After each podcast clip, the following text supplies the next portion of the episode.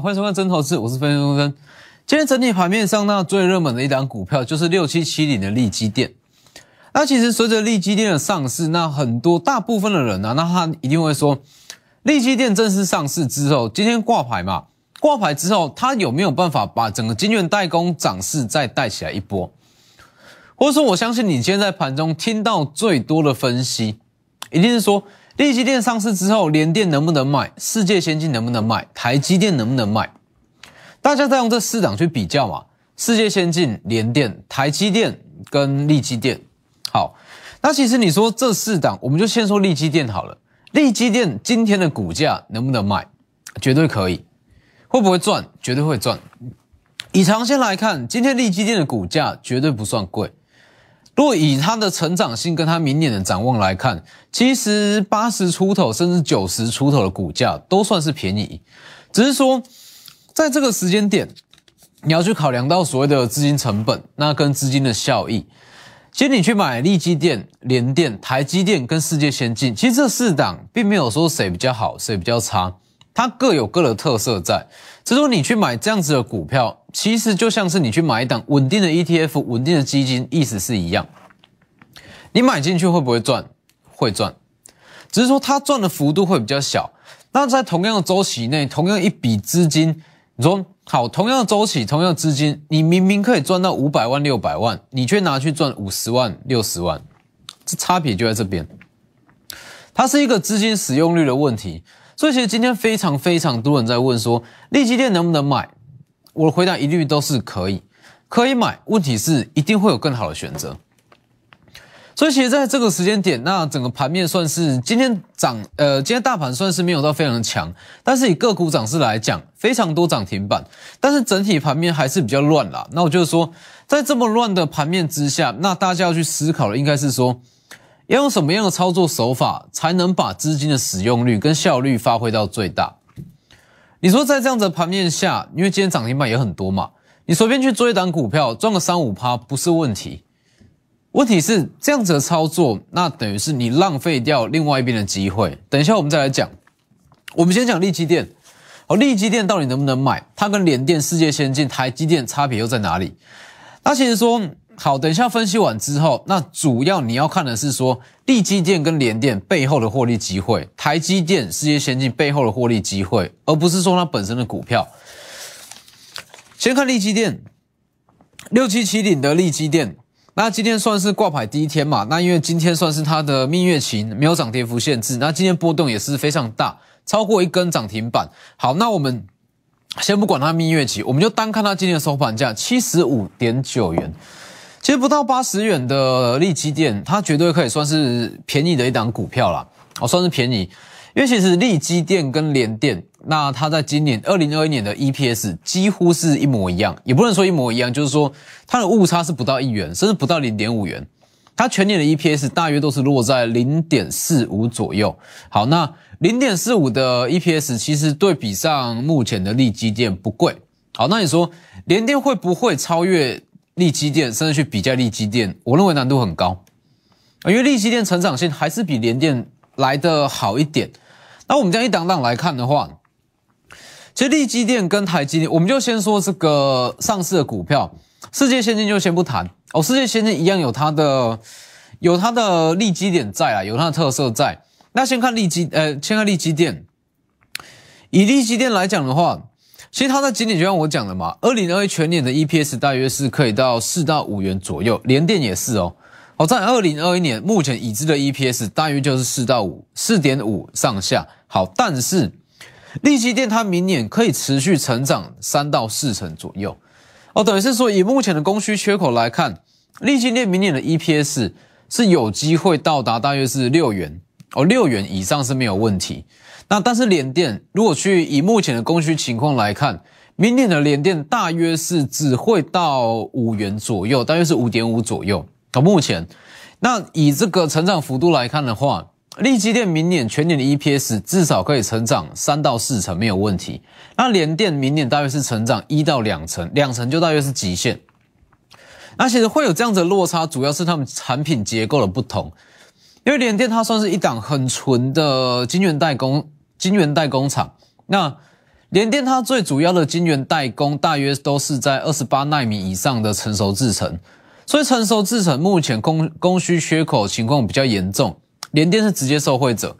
但是利基电不要忘记，利基电它原本哦，它原本的本业是做记忆体哦，它原本本业是在记忆体这一块，所以其实目前啦，利基电它也还没有完全转型成所谓的晶圆代工。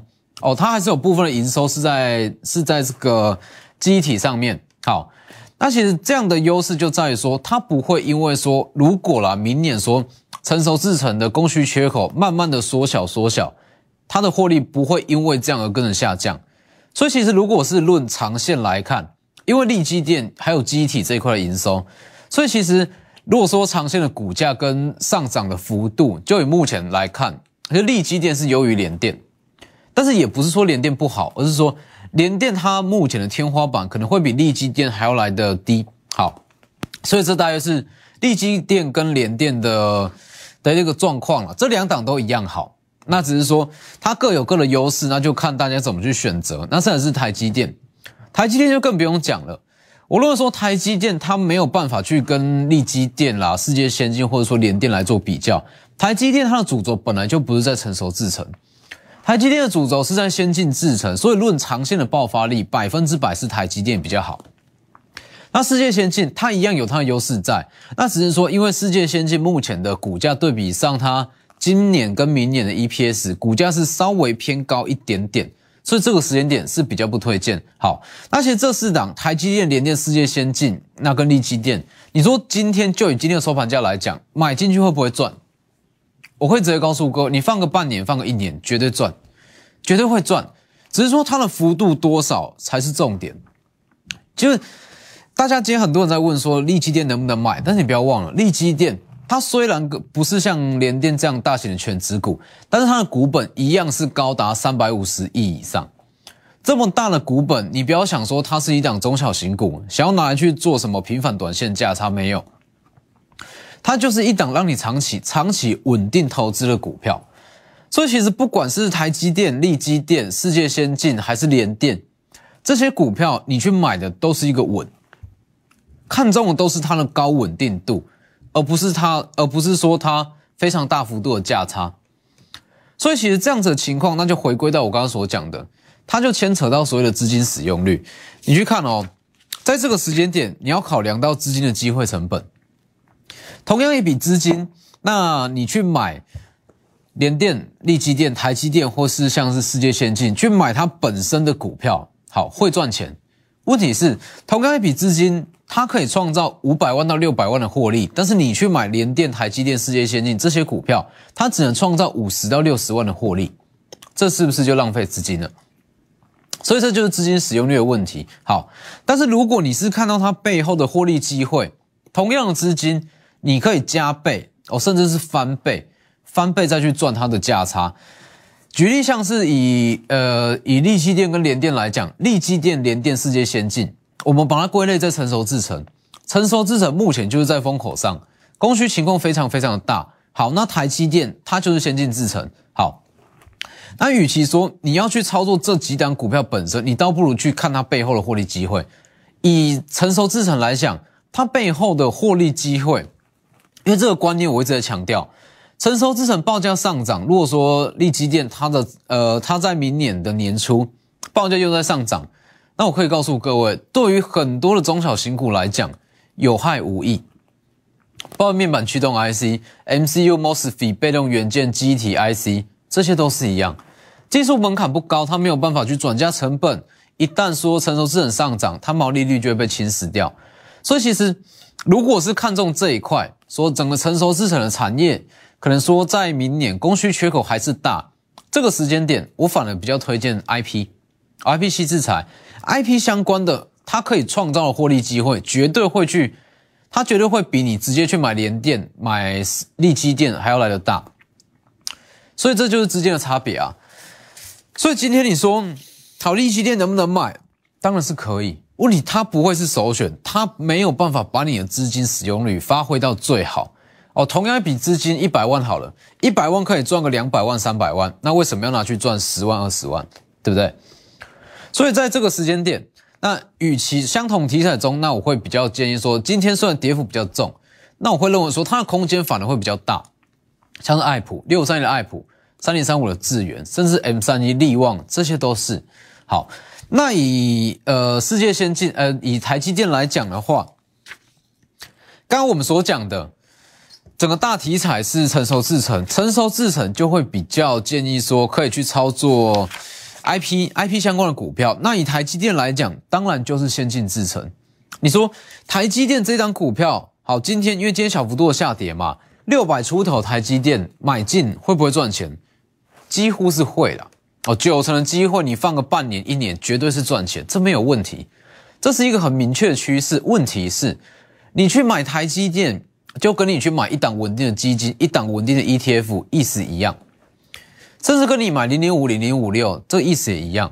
但是如果相同的题材，因为连呃台积电它是在吃先进制程嘛，那同样是先进制程的题材，那我们下去买它背后的设备厂，获利机会会更大。所以其实我一直在强调这样的观念，说有时候一档股票。那你要看到的是它背后的获利机会，而不是它本身这张股票能不能赚钱，会不会涨。像台积电，你与其买台积电，你去买设备厂，买一些材料厂，前段、中段都好，它的获利机会一定比台积电本身还要来的大。所以其实之后就是一个大主轴，因为十二月份，哦，整个十二月份从今天盘市你就可以发现到资金非常非常混乱。那资金混乱情况之下，其实会你就是朝向明年。哦，产业趋势非常明确，硬需求下去做选股，哦，下去做操作。所以像台积电，那它背后带出来的就是所谓的先进制程。那先进制程上周有讲过嘛？上周有讲过嘛？先进制程，我们目前朝向就是前段制程。那它其实其中还是有差别，这等下再来讲。好，所以像台积电，就是看着台积电做先进制程相关股票。利基电很好，没错，但是资金使用率放不大。看着利基电来去操作其他的受惠 IP 股，那回到大盘也是一样。这个时间点，你说盘面这么的混乱，那我要去做什么样的操作？我能不能去做短线操作？其实都可以。问题是，你在这样的盘面之下，你去做短线操作，资金使用率会降得非常低。你错过机会成本是，你可以去提前布局明年有机会涨两到三倍的大标股。这个逻辑是一样的啊。你说。去做短，在这个时间点，你去做一些短线操作，像今天比较强势的 LED 族群，你去操作会不会赚钱？绝对会，但是它不会是在这个时间点，同样资金能够创造最大的价值，不会是这个动作。所以，其实，在现阶段，那我会觉得，如果我们是在同样资金下，你与其要去赚这种蝇头小利，因为资金轮动很快，但你要去赚这种小幅度的利润，其实你再怎么赚，因为你去看哦。上周比较强势的，包含像是石英远件、细晶远，今天都稍微的回档。那这样子，它回档并不是说它不好，而是说资金已经轮动到其他的类股上。好，那在这样子的情况，在十二月会很常出现，因为十二月份算是一个比较缺乏题材的时间点。那在这样的盘势之下，你去做短线操作，怎么赚就三五趴、三五趴，资金你也放不大。但但是你在你去赚三五趴三五趴的同时，你错过的机会成本，是你可以去提前买进、提前布局明年的大主流大趋势。所以我就说，在同一套资金资金有限的情况之下，这个时间点你应该是要去布局二零二二年有机会爆发的大标股，这才是资金最大的使用效益。所以其实在这个时间点，你会觉得盘面很乱。那如果说你锁定一个比较明确的趋势，其实，在目前会是一个很提前卡位二零二二年大标股一个很好的时间点。